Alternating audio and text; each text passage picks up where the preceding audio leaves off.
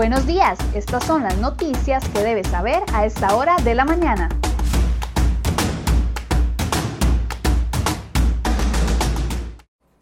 Muy buenos días, gracias por acompañarnos en Cere Hoy Noticias. Vamos de inmediato con las informaciones que preparamos en la portada de cerehoy.com para el día de hoy.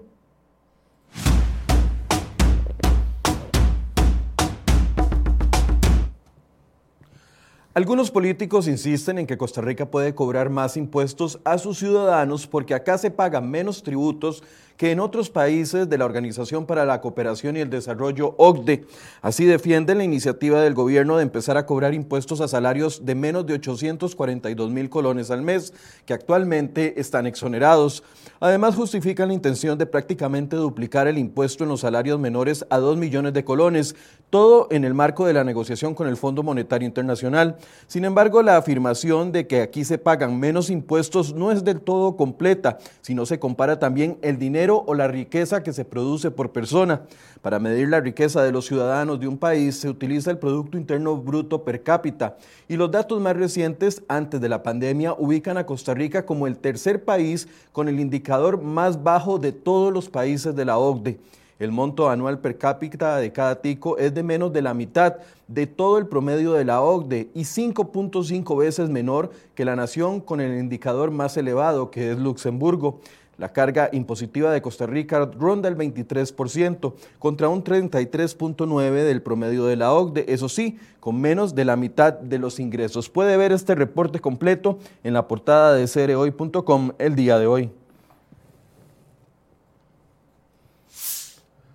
¿Y quiénes serían los más afectados y los más beneficiados con el cambio a la renta global que impulsa el gobierno? Continuamos analizando este tema en el programa Enfoques esta mañana. Hoy comparamos el aumento de impuestos que empezarían a pagar o que subiría para los trabajadores asalariados versus el fuerte impacto a la baja que tendrán el pago de tributos para los trabajadores independientes.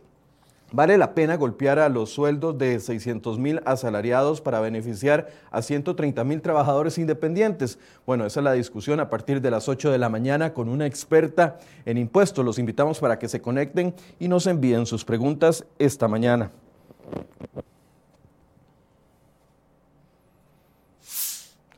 Y con la llegada de 79 mil vacunas, esta semana se retoma con fuerza la vacunación contra el COVID-19, pero siguen saliendo a la luz las inconsistencias en las listas de prioridades de la Caja del Seguro Social.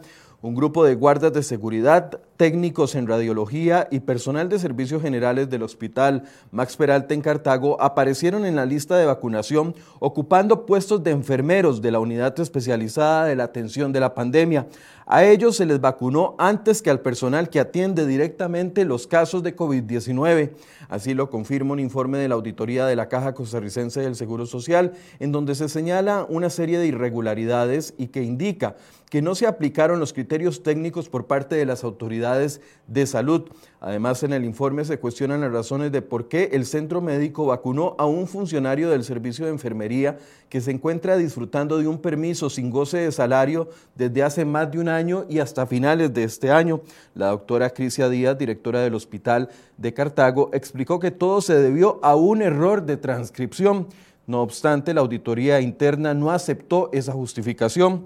CR hoy también dio a conocer este fin de semana que en el hospital de Heredia al menos 46 funcionarios de la dirección se vacunaron antes de los que atienden directamente a los pacientes de COVID-19.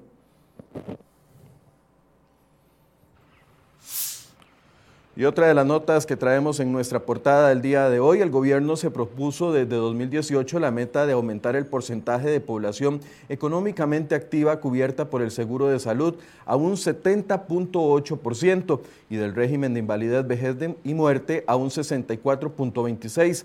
Sin embargo, de acuerdo con un informe del Ministerio de Planificación, los objetivos estuvieron muy lejos de cumplirse el año pasado y confirma un bajo cumplimiento de las metas del propio gobierno. La meta relacionada con el seguro de salud tuvo un cumplimiento de apenas un 48%, mientras que el objetivo del aumento de la cobertura del IBM apenas alcanzó un 16% de cumplimiento. El análisis no ofrece explicaciones sobre la baja eficacia de los planes de gobierno para aumentar el porcentaje de la población asegurada. De acuerdo con el mismo informe de Mideplan, a partir de la pandemia, el gobierno de la República plantea que la sostenibilidad financiera de la caja está entre los grandes desafíos. ¿Cómo impedir que la caja se desplome? Bueno, puede leer un reporte completo en nuestra portada.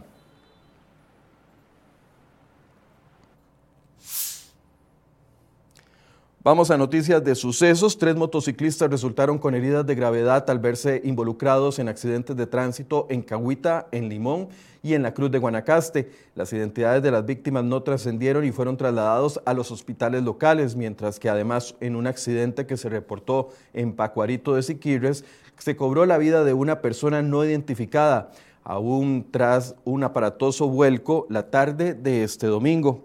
También otras informaciones de sucesos, esas imágenes que ustedes ven ahí en pantalla, dos personas fueron víctimas de un ataque armado y murieron en barrio Los Anonos en San Rafael de Escazú. Los hechos se presentaron pasadas las 6.30 de este domingo, cuando las víctimas fueron interceptadas y recibieron múltiples disparos. Así quedó el vehículo. Los fallecidos preliminarmente tendrían entre 25 y 30 años. No han trascendido las identidades y el caso quedó a cargo del OIJ y un ciclista murió también atropellado en las cercanías del Puente Negro en Orosí de Paraíso de Cartago. Este domingo el principal sospechoso del atropello se dio a la fuga, pero fue detenido a menos de un kilómetro de distancia tras chocar contra un poste. La Cruz Roja confirmó el fallecimiento del ciclista que tendría aproximadamente 35 años de edad.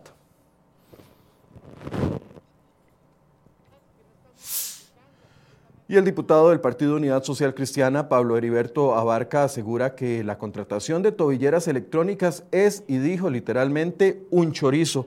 El legislador hizo las manifestaciones durante la discusión y aprobación en segundo debate del segundo presupuesto extraordinario de la República, que incluye 4.495 millones de colones para la continuidad del contrato para el sistema de monitoreo con la empresa de servicios públicos de Heredia. Abarca dijo que desde hace ocho meses ha insistido en un concurso internacional bien hecho en vez de la contratación de las tobilleras debe de ser de alcance de una contratación de alto nivel. Hay que buscar a los mejores del mundo, dijo Abarca. También instó a la Contraloría General de la República para que rechace la contratación y se proceda a hacer una adjudicación por emergencia.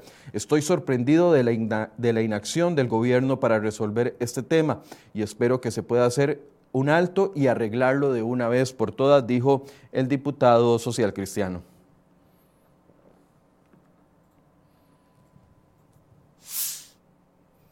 Y a partir de este lunes, los diputados apresurarán el paso en la discusión del proyecto de ley de empleo público. La propuesta de ley es vital para lograr el apoyo financiero del Fondo Monetario Internacional, pero a su vez despierta recelo y oposición de distintos sectores opuestos a que se ponga un límite a los abusos dentro de la planilla estatal. En este momento la discusión se, centrará en la Comisión Legislativa de Gobierno y Administración de la Asamblea Legislativa, donde sus diputados tendrán que debatir y someter a votación un total de 474 mociones con cambios de fondo que le han presentado los legisladores al proyecto de ley. El presidente de esa comisión, el diputado oficialista Víctor Morales Mora, dijo que la intención de los miembros de la comisión es arrancar con la, la discusión de estas mociones en este, este mismo lunes en la noche después de la sesión de plenario. Además, contemplan sesionar los días martes, miércoles y jueves en distintas horas en sesiones extraordinarias. La intención de la comisión, dijo Morales, es concluir esta misma última semana de febrero con el conocimiento de todas las enmiendas.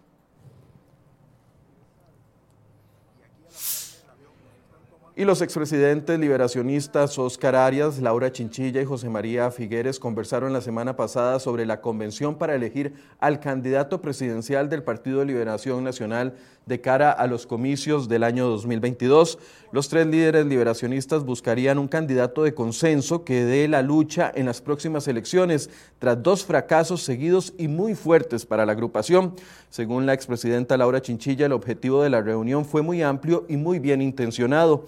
Dijo que fue para intercambiar impresiones sobre la situación nacional y la del PLN a la luz de los procesos internos que ya están en marcha y fortalecer la comunicación entre los tres expresidentes en un momento que se impone el diálogo por encima de las diferencias. Chinchilla aseguró que el PLN debe llevar un candidato o candidata a la presidencia capaz de convocar una amplia alianza nacional para enfrentar la crisis y que tenga experiencia acumulada en la compleja arena política. Agregó que se debe evitar a toda costa repetir el lamentable espectáculo de agresiones que tuvo lugar en la convención del año 2018 que dejó al Partido Liberación Nacional maltratado y dividido.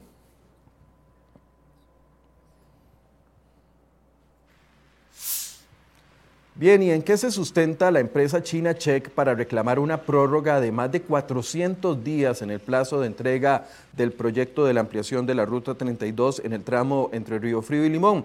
Bueno, la compañía asiática culpa a los atrasos en los diseños del puente sobre el río destierro y de los accesos a la terminal de contenedores de Moín y también al propio Moín.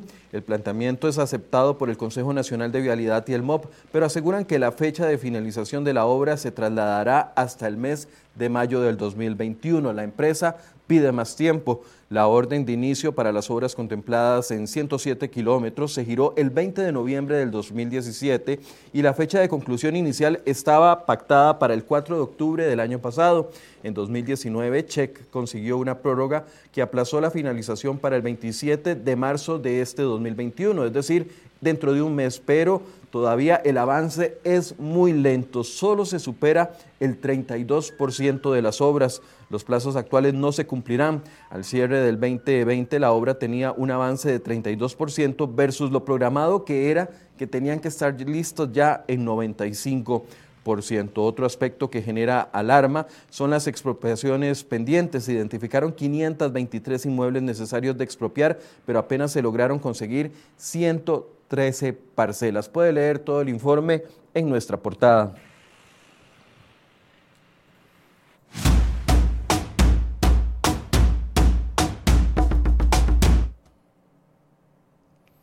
Bueno, imágenes impactantes, dos emergencias aéreas llenaron los titulares de los medios internacionales durante este fin de semana. Lo que ustedes ven sucedió en México, donde siete militares murieron este domingo, luego de que la aeronave en la que viajaban se estrelló tras despegar en, el un aeropuerto del estado de Veracruz, informó la Secretaría de Defensa. El jet de la Fuerza Aérea Mexicana se accidentó alrededor de las 3 de la tarde tras alzar vuelo. La Comisión Investigadora de Accidentes Aéreos realizarán los peritajes correspondientes para determinar las posibles causas del siniestro.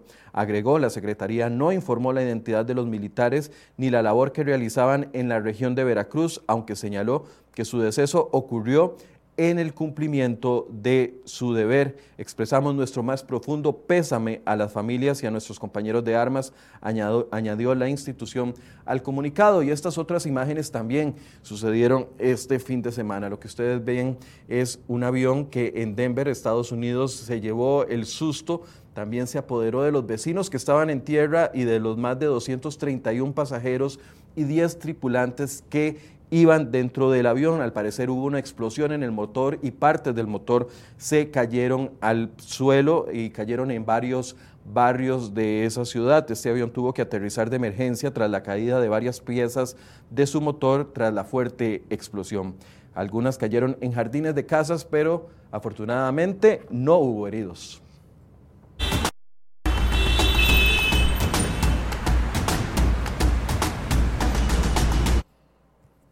Bien, tenemos el reporte del tránsito donde vemos completamente fluido en el sector donde se están realizando los trabajos de la Firestone, mientras que hacemos un recorrido por las principales calles del país les comento que para este lunes 22 de febrero se tienen programadas dos manifestaciones en San José, una de guías turísticos y otra de empleados municipales. El movimiento de los guías turísticos será en la rotonda Juan Pablo II a partir de las 9 de la mañana, por lo cual se podría presentar algún tipo de congestión de tránsito. Ahí van a protestar por el tema del acceso a créditos para los turistas. Y por otro lado, a las 9 también de la mañana, pero esta vez en Cuesta de Moras, frente a la Asamblea Legislativa, se van a manifestar los empleados de las municipalidades y la ANEP. También les recuerdo que a partir del día de hoy también se aumentó la capacidad de los trenes para que viajen algunas personas de pie. Esto favorecería para que puedan trasladarse con más prontitud a sus hogares.